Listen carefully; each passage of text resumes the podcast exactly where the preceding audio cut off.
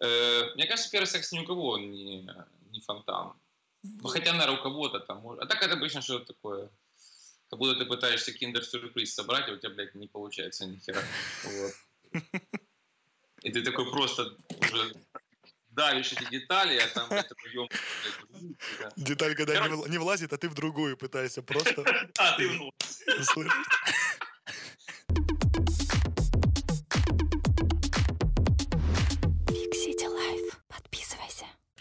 Мне интересно уже, что ты пьешь? Это уринотерапия. Я пью свою мочу, вот, э, подогреваю специально. Это зеленый чай. Ну, по пуэрчику есть... заезжаешь? По пуэрчику? Э, мне пуэр поднимает настроение, но не могу сказать, что я вот, э, условно говоря, по жизни молчу, а вот сейчас вот выпил пуэра, поэтому там сразу на тебя вывалил там, 5000 слов. Такого нет. Он бодрит, но мне казалось, что когда я пил еще энергетики, особенно с водкой, Тема лучше. Вот это вот настоящая ранотропия. Вот. Так вот, водка с Берном хотел назвать. Вот. Но потом подумал, блин, все-таки водка в названии как-то типа пропаганда алкоголя, хотя я как бы никогда не стеснялся алкоголя, но думаю, нет. Да и потом как-то... А, я, по-моему, хотел у Берна еще денег срубить, а как-то оно все... У тебя, кстати, очень хорошо получается сбивать с каких-то спонсоров а, какие-то темы. По-моему, ты рассказывал, ты заставил каких-то рекламодателей полететь в какую-то другую страну. Да, у меня друг работал в рекламном агентстве, они обслуживали популярные соки, и эти популярные соки есть, а я работал в мужском журнале. И, и мы с другом так придумали, что убедили этих соководов, Соководы. Чтобы они дали денег именно на путешествие в Таиланд. Мы взяли девочку, модель, типа, нам для журнала, чтобы она там заодно. И, короче, мы нормально подготовили, взяли себя, девочку, фотографа. У девочки была сложная судьба, она прилетела туда, и оказалось, что у нее какой-то не тот паспорт. Что-то там, короче, наши выпустили, а те нет. И она бедненькая туда 10, 10 часов улетела и тут же без выхода, на, ну это, конечно, испытание для организма, 10, 10 часов в самолете, тут же 10 часов обратно. И на, обратном, на обратной дороге она сидела кресло в кресло со своим бывшим мужем. Ой, ой, ой. Как тяжело. Да. Так что, а мы нормально все загорали, это был Самуи, я помню, там какой-то 2002 год, еще совершенно Таиланд такой необжитый, какой-то такой он очень был э, простой, это сейчас, там все стоило по копейке. Все по копейке от э, дорог моря до трансвеститов. То есть ты мог покупать все за, за рубль. А как заставить рекламодателя, который просит у тебя рекламу, я думаю, они не рассчитывали на то, что кто вы, э, вас отпускать в Таиланд, да? Они же, наверное, этого сначала не хотели. Не было у них, да. Ну, не было планов. Что ты сказал? Что ты сказал? Ты, наверное, сел, как ты вот сел, сказал, ребята, нам надо лететь в Таиланд. Без этой да, съемки они, реклама они не говорят, э, да, но можешь пойти на рынок бессарабский там, и купить себе 10 ананасов. Не, ну, за, за цену авиабилета и проживания в отеле хорошем можно купить на вагон ананасов в Киеве. Вот. А мы говорили, что, ну, послушайте, ну мы же за э, подлинность, за то, чтобы все было правдоподобно, и поскольку продукт премиальный, то знатоки наверняка отличат ананас допустим, турецкий на рынке Бессарабки от настоящего, от пупырышек ананаса, который тайский. Поэтому тут э, это вопрос нашей репутации, точнее вашей. Ну и как-то так загрузили мы, что соки говорят, летите. И, кстати, мне нравилось, что там продавались такие маленькие пакеты соков для детей, и они стоили, ну, по-моему, в ноль выходили. Там на них даже копейки не зарабатывали, потому что для хозяина э, того хозяина соковой компании заработок на детей был чем-то неприемлемым. Так он декларировал. То есть я не могу зарабатывать на детях. Детям мы должны давать все максимально там по себестоимости. Ну, красивые принципы. Потом мы эту компанию продали большому бренду. В общем, ерунда. Это круто. Вот это вот молодец. Big City Life. Подписывайся. Ты очень сильно, да, похудел? Я классно похудел, да, минус 13 килограмм. Я просто перестал бухать, э, когда начал худеть. Я просто пью только на гастролях во время выступлений.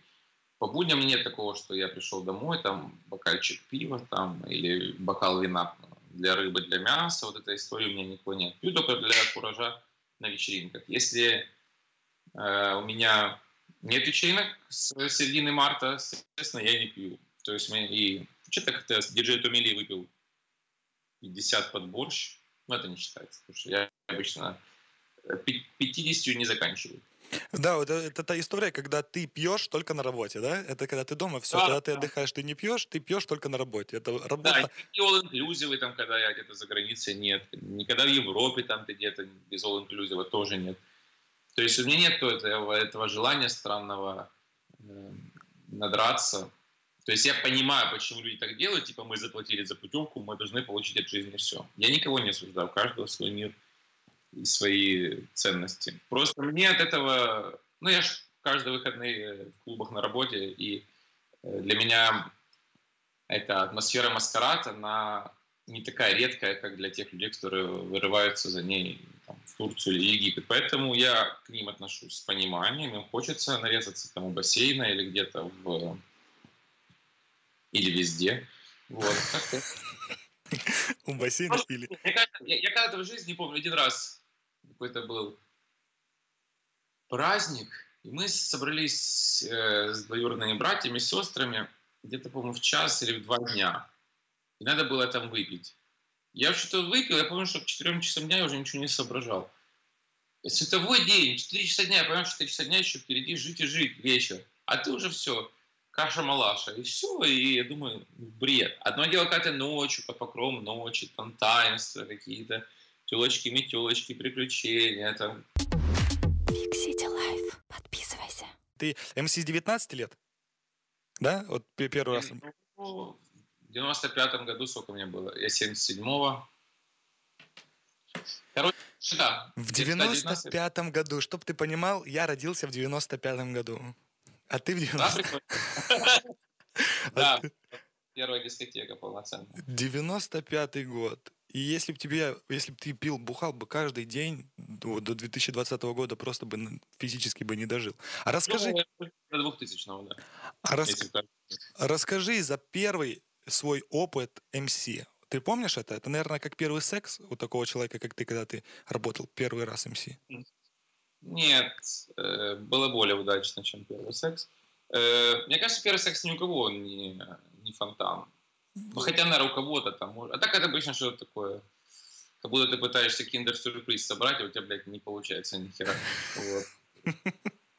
И ты такой просто уже давишь эти детали, а там это прием. Деталь, когда не, Короче- не влазит, а ты в другую пытаешься просто А, ты услышать. Э, Короче, у меня были песни классные, две, э, с которыми я, я сам писал музыку там какой-то допотопной программе на компьютере, и мой друг, который тогда делал аранжировки Ирини Билл, Грин Грэм, Вася Ткач, он э, был очень популярный аранжиров, очень популярный композитор, и мы с ним сдружились, и он мне сделал две классные аранжировки, с которыми я выступал на больших рейвах в Украине, в Киеве. Торба назывались, это были самые модные, там Кличко танцевали, там были политики будущие, там были модели лучшие, там были фрики, ну, там было там была такая бомбалейла, это каждый раз было очень массово, туда пройти было очень сложно, непросто, там пролезали через какие-то форточки в туалетах, там перебивали печати на руках, ну, в общем, молодежь.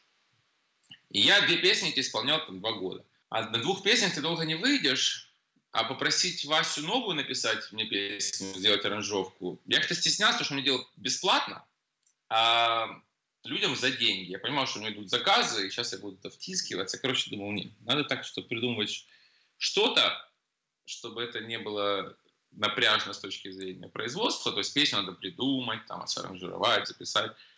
А к микрофону я привык. А быть MC, по сути, это ж легко. Я же болтать умею. Вот я вы- вывалился на какой-то следующий рейв уже с микрофоном, и пошло-поехало. То есть А это Вчера- твои полностью импровизации были, когда ты это делал? И ты просто не помнишь, что ты говорил тогда? Или ты же зачастую готовишь тексты, ты пишешь четверостишья даже? Да, ты готовишься к этому, и потом ты это все выдаешь на публику. Ты же не просто МС только эгэгэй, веселей, оп, оп, оп, оп, оп, и все, и К счастью, Я прекратили. не такой MC. Ты еще, еще раз, я не услышал, что что? К счастью, вообще не такой у Да, вот, ты абсолютно другой МС, абсолютно, ну, ну 99,9. Понятное понятное дело, что есть момент импровизации. Понятное дело, что когда ты летишь э, в Запорожье, ты э, думаешь, так, о чем бы пошутить в контексте Запорожья, чтобы это было уместно, чтобы это подхватили. Был у вас какой-то клуб И мы там выступали давно с маньяком. И я-то любил говорить э, четверостишье, которое задевало бы соседний город, но прославляло бы тот, в котором я выступал. Например, прекрасная погода, огни мигают, э, Днепр сосет, Запорожье решает. И сразу в этот момент овации, и все. Вот так вот это было и в том клубе. Э, и я там через неделю спрашиваю у арт-директора, ну что, когда следующие гастроли? Говорит, они будут гастроли. Я говорю, а почему? Он говорит, просто хозяин нашего клуба, он из Днепра. Вот. А я не мог этого предположить, ты понимаешь. Вот. Э, на какое-то время я не гастролировал в Запорожье, потом все было нормально. Вот. Я к тому, что... А к чему я? Да, к тому, что бывают какие-то домашние заготовки. Там, особенно я помню, когда я еще гастролировал до войны в России, там вот летишь в Томск, там полтора часа до Москвы, потом полтора или два часа стыковка в Москве, это уже три, потом еще пять часов до Томска через ночную тайгу. И ты летишь такой, у тебя времени вагон.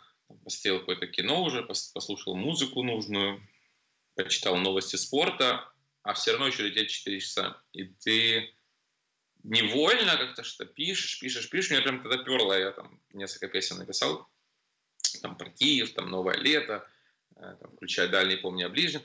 Включая дальний, помни о ближнем. Высокие чувства в белье нижнем, жаркие ночи. С ледяным виски замерло лето, кружатся диски. А последнее время смотрю, что то ли долгие эти перелеты закончились, то ли что... Ну, как-то бывает вот прет, а бывает не прет. То есть я во вдохновение не верю, я верю в ремесло. То есть надо вот было сейчас песню записать под новый сезон на Ибице, антизош. Вот мы с диджеем Фениксом, резидентом Ибицы записали. Она вот через несколько дней появится. Я, я надеюсь, что у нее будет хорошая судьба, потому что она такая ложится на слух и такая, э, мне кажется, алмаз, потому что сейчас кого не спроси, все йоги, все на мюслях, все такие правильные. Там, когда карантин начался, вместо того, чтобы поваляться на диване, все такие, давайте онлайн-курсы, хотим прокачать жопу, там, поносить гири из комнаты в комнату. Я этого не понимаю, как-то мне это немножко чересчур. Я думаю, что как-то в этом столько показушничества. У меня он жена ни одного в жизни фото из спортзала не сделала, хотя постоянно там на пилатесе на этом. И дома там, если что-то хотела, там как-то это все делала не выпячивая ни в Инстаграм, никуда. Сейчас Поэтому... сделал одну пробежку, сразу же тебе надо сделать отчет в Инстаграме, что ты пробежал, сколько, сколько да. километров ты пробежал, какой ты молодец. А что... как вы пробежали? Расскажите, какие подводные камни? Как вы бегаете? Ногами или носом? Расскажите, интересно. Какие кроссовки? Босиком или в, кросс... или в туфлях? Да, да. Рибок или Adidas? А вы смотрели ролик э, This is the Reebok or the Nike? Помнишь? Да-да-да. Ну, в общем, это такая вот какая-то профдеформация. Все были алкоголиками раньше, а сейчас э, алкоголь не модный. Да я даже, когда общаюсь, э, делаю интервью с леди разными э, актрисами, там, с кем-то еще, они, я их спрашиваю про какой-то веселый там, э, веселую пьянку последнюю, что-то еще, все такие, да нет, мы там это, пьем протеин, там, качаем штангу. То есть уходит какая-то культура, особенно у селебритис, то есть э, такие, как Шнур, остались там. И то Шнур тоже, ну, последние годы ты же ничего не слышал про то, как он что-то исполняет. То есть э, он, по крайней мере, не за ЗОЖ, это точно. Вот. А, вот тема ЗОЖа, ну, она... Шнуров это вообще, Шнуров это вообще отдельный человек, который говорил, если я доживу до 40 лет, тогда я брошу бухать. Вот. Ну, он так дожил. Видимо дожил, ну жив, и все хорошо у него. Вот видишь, вот это такое, это вообще уже отдельный персонаж. А расскажи вообще, есть какая-то история у тебя, за которую стыдно, когда ты во время работы ну, с маньяком, к примеру, ну вот нажрался вот в каком-то городе, в каком-то клубе, и было немного стыдно? М-м. Бывали моменты, когда я, честно говоря, не помню вот, одну гастроль в Виннице вообще.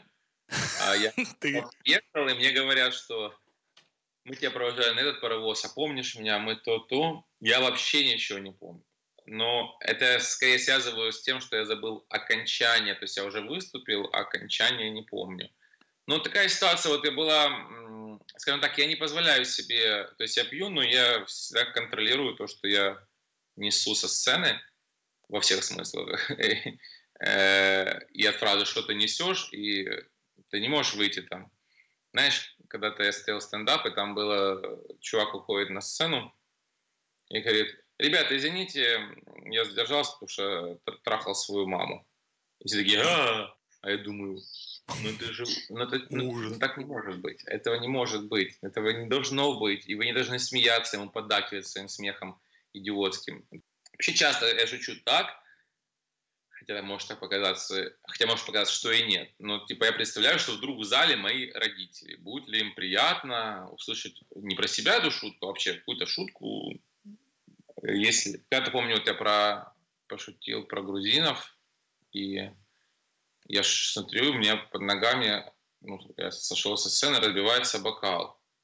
Я такой, что такое? И это чувак что-то мне его метнул, и такой он весь брови там колосятся, такой он весь... Я говорю, что, что произошло? Он говорит, ты как можешь про грузин так говорить? Ты кто такой? Ты что? Я говорю, у меня бабушка грузинка, могу говорить. А, прости, Батону, я подумал, ты там не грузин, и ты нас оскорбляешь. Вот, э, тут же извинился, там, э, все мне заказал, все, что я и хотел, и не хотел. Я к тому, что шутить всегда, конечно, надо думая, думая, а потом уже можно, когда пьянка закончилась, и не думать. Поэтому я думаю, что у меня стерлось вот то окончание. Я, естественно, не помню, кто меня куда провожал. Но вот у Верки Сердючки так было. Данилка выступал на каком-то корпорате. И э, подходит к нему там хозяин этого комбината, который заказал его, говорит, а ты вот, Верка, пьешь, наверное, ну, чуть-чуть, да, ну что-то ты слабо за наше здоровье пьешь, у тебя же песни такие алкоголические, что ж ты, типа, нормально с нами не выпьешь? И Данилка мог бы сказать, типа, ну, а давайте я отработаю, а потом мы уже выпьем. Но он в образе сердючки говорит, кто это не, не сможет выпить? Я не смогу. Он давай. Берет два бокала, наливает тому там 150 коньяка и себе 150. Давай, типа. Там без этого, без запивона. Выпили по 150. Станцевал две песенки. Э, снова они по 150, по 150. Короче, где-то не так нормально там умяли. Вот. И потом, когда уже, а у нас, а у нас гуляночка, все, мы вас любим, с Новым годом! И вот он уходит со сцены и кричит своим «падаю», и они вот уже его ловят за кулисами. Он настоящий артист. Он отработал, и видно, что ему уже наверняка было херово, потому что ты пьешь коньяк, он, во-первых, сложный, ты не закусываешь, не запиваешь ничего, там, а вдруг еще и на голодный желудок, что возможно, потому что тебе надо все время быть, чтобы котлеты внутри не прыгали, надо быть подвижным. Вот. И вот он падает, и все, дальше он уже там в забытие. А на работе надо делать работу. А какая была самая богатая тусовка, на которой ты присутствовал? Вот прям ты понимаешь, что ну, это настоящая luxury, тебе аж было, может, даже немножечко страшно там выступать. Может, корпорос какой-то или у президента ты? Страшно не было. Не, я когда был в Монако, меня, ну, там была какая-то гениальная вечеринка, она закончилась за минуту. В смысле за минуту? Ты пришел поздороваться? очень дороговалютные азербайджанские мужчины. И э, были, как всегда, девчонки, я. И на, мы на каком-то красивом берегу, в особняке, включили музыку, я начинаю их приветствовать. И минут через пять приезжает полиция, оказывается, в этом месте запрещено э, устраивать какие-то вечеринки там по закону. Все, забрали аппаратуру, Поэтому мы просто сидели, бухали там, как бы, и от меня даже не требовалось там уже не быть там ни тамадой, ни тосты, ничего. Ну как, я там поднял тост за кого-то с днем рождения, а сам с малышкой там чик-чирик-чик-чирик. Все. Как-то вот... И деньги заплатили, да? И гонорар ты получил полный? Стопроцентная предоплата. Big City Life. Подписывайся. Я, я тоже тебе удивляюсь. Как ты всегда говоришь, я с малышками чик-чирик, девочек очень сильно любишь. Ты там в Инстаграме э, сумасшедшее количество у тебя телочек, очень красивых. Бедная жена, бедная жена. И да, как жена у тебя? Как, ну как жена к этому? Нормально? Все окей?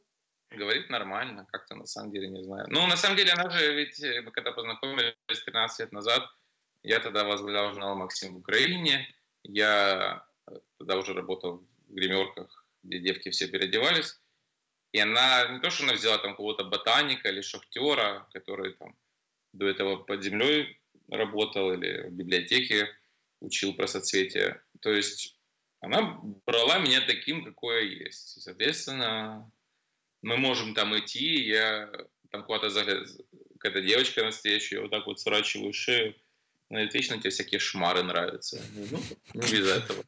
Ну, а что? Ну, мужчинам нравятся проституточные. Ну, те, кто так выглядит. Это, ну, а что нет? Будем откровенны, потому что там всегда все на показ, все на выкате, все максимально там э, откровенно. А что нет? Ну, многим мужчинам, я говорю, что всем мужчинам. Ни, ничто не нравится всем, как и ничто не нравится всем. Ну, Каждый индивидуален. Да. К сожалению, некоторым девочки. мужчинам тоже нравятся мужчины. И это тоже было очень странно. Если бы ты тоже на них так заглядывал, она тебе всегда говорила, тебе все-таки ублюдки нравятся. Ты говоришь, ну а что делать? Пока не говорить, пока держу себя. А почему вы так долго встречались и не женились? Вы сколько, лет 12, наверное, встречались до женитьбы вашей? Мы дети встречались. Э, я не знаю, наверное, присматривался. Мне всегда казалось, а вдруг будет еще лучше. Ну, так же всегда кажется, мне кажется. Мне и мама так говорила на каких-то больших событиях, когда день, какой день рождения или свадьба. Вот они с папой 50 лет вместе, и она говорит, мы с папой когда женились, я выходила замуж, все нормально, думала, блин, ну а вдруг, родители же вообще все рано в то время женились, а вдруг будет лучше. Так и я смотрел, ну, у меня работа такая, постоянно вижу какие-то красивые жопы, какую-то красивую грудь, там, красивые лица. А ты просто, мы когда видим на улице красивую девушку, мы же сразу ее наделяем какими-то теми чертами характера, которые нам очень нужны вообще по жизни. То есть у нее на самом деле просто красивое лицо, и ты такой уже весь млеешь там, да? Ну, если, допустим, хорошо еще сложно, если выглядит не как блядь, а как типа, как блядь, но такая прям очень нежная, аккуратная, с таким baby face ом, без губ, с кем-то там, вот, на какой-то смотрит на какую-то бабочку, и все, и такое, видишь, думаешь, твою мать, вот что мне надо. Вот, ну ты же на самом деле просто влюбился в картинку, вот она же может громко отрыгивать, там, или говорить там э, безграмотно. Вот. Я, видимо, поэтому, знаешь, все время думал, а вдруг, то есть, что такое любовь? Это, это принятие сильных сторон человека и его геморроя. Да? У каждого человека есть какой-то набор геморроя. Такие заводские настройки, он с ними родился. Кто-то громко храпит, кто-то там ревнивый, кто-то дурачок, когда выпьет и так далее. Вот. Естественно, я долго думал, геморрой моей жены, он, может, вдруг кто-то есть с более лайтовым геморроем, да. Ну и так вот я ходил, это все, любил жену и при этом думал, ну а вдруг кто-то есть лучше. Ну ты же каждый день думал, нет, такого не было. Ну просто, что жениться, если так нормально? А потом уже решили, чтобы не было этого вопроса на, на днях рождениях от, от взрослых родственников. Но когда вы уже поженитесь, когда будет дети, когда уже будут внуки, когда вот это все, мы решили, надо один пункт э, закрыть. Женимся. Геморрой не такой уж и большой и страшный, который мог бы показаться, поэтому ты решил...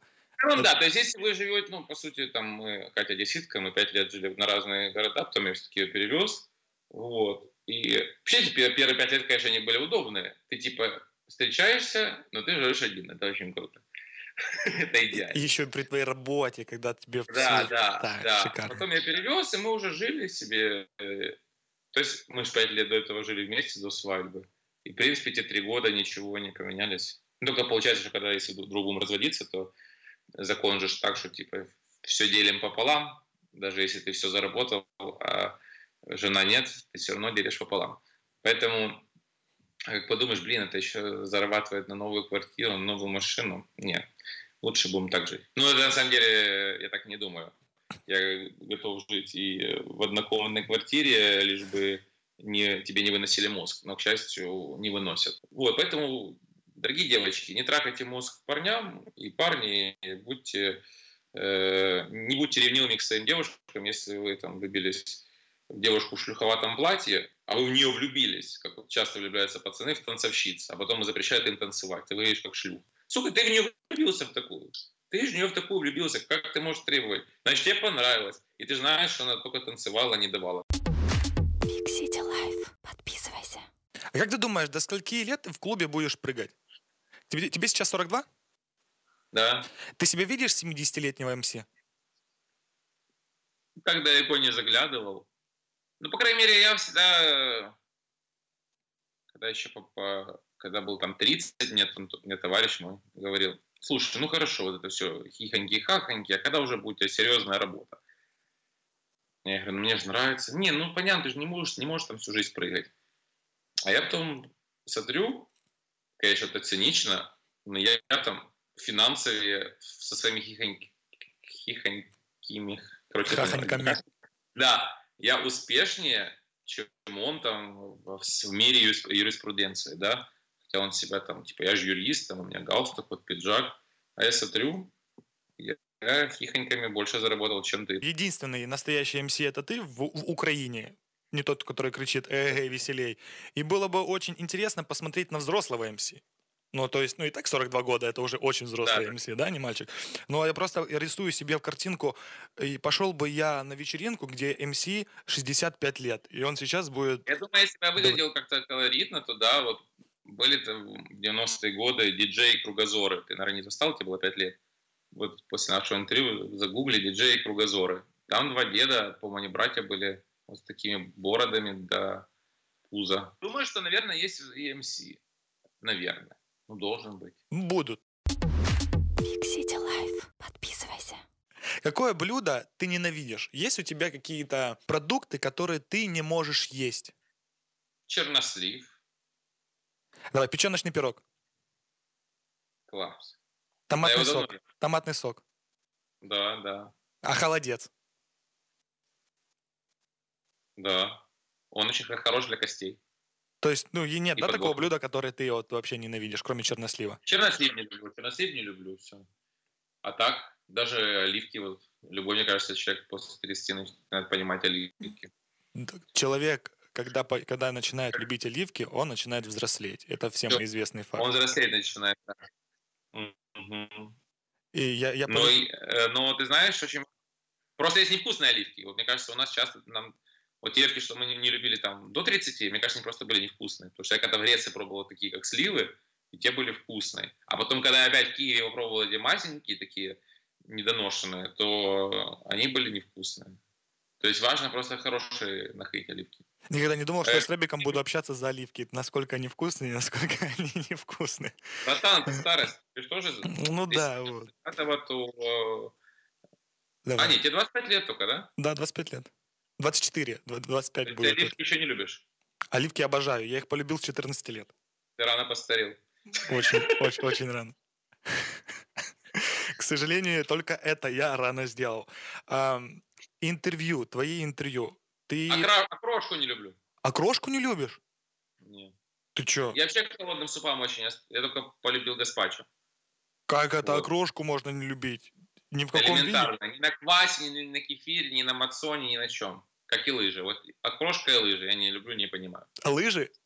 И сноуборд, да. Я, для меня. Я на лыжах поломал ногу и 9 месяцев ходил на костылях, поэтому Вот никогда в поэтому, жизни. поэтому я не занимаюсь этим всем. Да, а во-вторых, я не понимаю, ты там полдня так экипируешься, там что-то, потом два дня едешь на подъемнике, за секунду спустился, там упал в сугроб, весь мокрый, жопа в мыле. В чем кайф? В чем кайф? Я Всё, не полностью, полностью с тобой согласен. Никогда в жизни не становись на эту дрянь. Эм, э, Вот еще насчет твоих интервью. Ты брал интервью у Шевченко, у Да. Урганта. У Урганта, да, в машине. В машине? Да, он еще не был тем Ургантом, которого... ну, то есть он уже был, типа, начинающим Ургантом, раз приехал в Киев на гастроли. Мы ехали из отеля куда-то на площадку, я с ним делал интервью. Но с ним очень сложно общаться, потому что он же все время отшучивается. То есть правило интервью какое? Ты меня спросил там, что ты не любишь? Я говорю, я не люблю окрошку. Ты такой, а, ты не любишь окрошку? А как же так? А может быть окрошку на кефире? Нет. А может быть это... И у нас с тобой вытекает разговор из предыдущего ответа. Да. А ты ему задаешь вопрос Урганту, а он отшутился, и очень глупо ковырять шуточный ответ. Потому что, ну, если тебе ответили анекдотом, ты не будешь там пытаться расспросить э, концовку анекдота. Ты должен задать новый вопрос. Ты задаешь новый вопрос, и он снова классно ответил, но шуткой. То есть у тебя классное шуточное интервью, только беседа, что называется, не вяжется, потому что Обо всем все- и ни о чем получается, да? она все время обрывается, да, ты не можешь продолжать ее, и это проблема. Поэтому это был... Я, когда мы приехали, я был весь спотевший, мне казалось, что я сделал дрянь редкую, но когда расшифровал, о, прикольно. То есть бывает так, что вот, тебе кажется, то, что сейчас происходит, не очень хорошо, а если заставишь себя пересмотреть, это потом может быть даже не то, что лучше, чем ты думал, а вполне себе при- пристойным продуктом. Шевченко ты говорил, что очень плохой, да? Э, ну, в плане интервью. говорил? Ну, в плане интервью. В плане интервью. Очень ему не удается давать интервью и говоришь, что на поле он настоящий гений, а вот интервью он дает откровенно так себе. А с Михалком мне тебе ка- очень понравилось. А с кем понравился? Михалком. Ну, э, Шевченко просто у него было очень много каких-то ограничений. Типа, вот мы об этом говорим, об этом не говорим, об этом, об этом, об этом. М, Э, Там личную э, жизнь нельзя, да, наверное, затрагивать. Ну да, почему она мне не интересна, а тебе сразу говорят, мы не говорим, и ты как будто уже, блин, тебя запретили, ты не собирался. Ну, то есть он, э, типа, нацелен только на спорт был, и, э, ну, мне было не то, что не... Там, э, там просто э, дол- долго вызванивалось это все, он там откуда-то прилетел, там что-то... Ну, слава богу, что все равно дал, э, хорошо было. Просто э, со спортсменами, как правило, интервью получаются не такие интересные, как вот с Михалком, который прожил и живет увлекательнейшую жизнь, который был и пьяницей, и пел какие-то песни типа «Ау-ау-ау», а потом стал революционером, там, похудел, увлекся тайским боксом, весь на спорте, там, ну, такое его жизнь, он настолько эрудированный, настолько остроумный, это такой гений нашего времени. Ну что, Сереж, спасибо большое, было очень интересно, и поверь мне, э, ты тоже один из тех людей, с которыми мне было очень интересно пообщаться, и не надо было заставлять ничего говорить. То есть на тему окрошка или огурец ты сам выходил, э, Да. и надо было просто слушать и что-то для себя черпать. Это, кстати, очень правильное качество. Мне кажется, в учебниках журналистики об этом не пишут, но важно не подсказывать э, своему собеседнику ответы. Потому что, когда ты не подсказываешь, бывают начинающие журналисты, они, э, я сейчас не про тебя просто говорю о том, что приходит человек, он волнуется, перед ним там баста, он, там, не знаю, ему там 18 лет он там с листика или с телефона читает какой-то вопрос, у него голос дрожит, говорит, там, не знаю, Баста, сколько у вас там на руке пальцев? И Баста такой на него смотрит, там, знаешь, Баста, может, сейчас Бадунай, он такой думает, шутка, не шутка, начинает там считать, а человек уже сам подсказывает, пять, да, пять. А он такой, ну да, пять, да. Следующий вопрос. А очень важно не подсказывать э, э, собеседнику ответ, потому что вот ты меня спросил, не знаю, там, про как мы познакомились с Катей, а я, условно говоря, выехал на кружку и огурцы.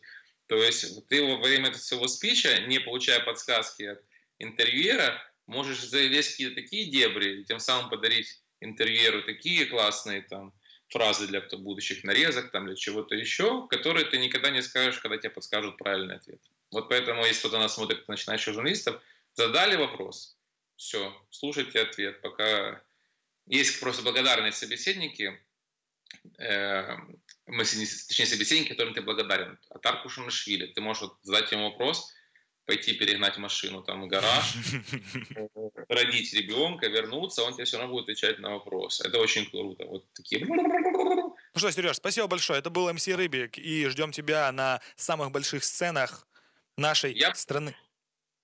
Всем хорошего настроения утром, днем, вечером и ночью. И старайтесь не портить его другим.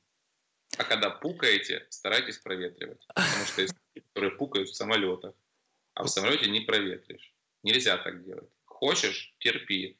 Не можешь – вышел в туалет, там пернул, сел обратно. Вот эти шептуны пускать, я считаю, это неправильно. Это самый такой, самый дельный совет. И я интервью. Да-да. Наш- Знаешь, ну, я, я- я- понимаю, что мы видео можем подписать так. Геморрой жены и пукать в самолетах. МС Рыбик. Да, да, да. Все, Это спасибо большое. Подписывайся на наш канал Big City Life. До встречи, Бегу. Сереж. Все. Счастливо, пока.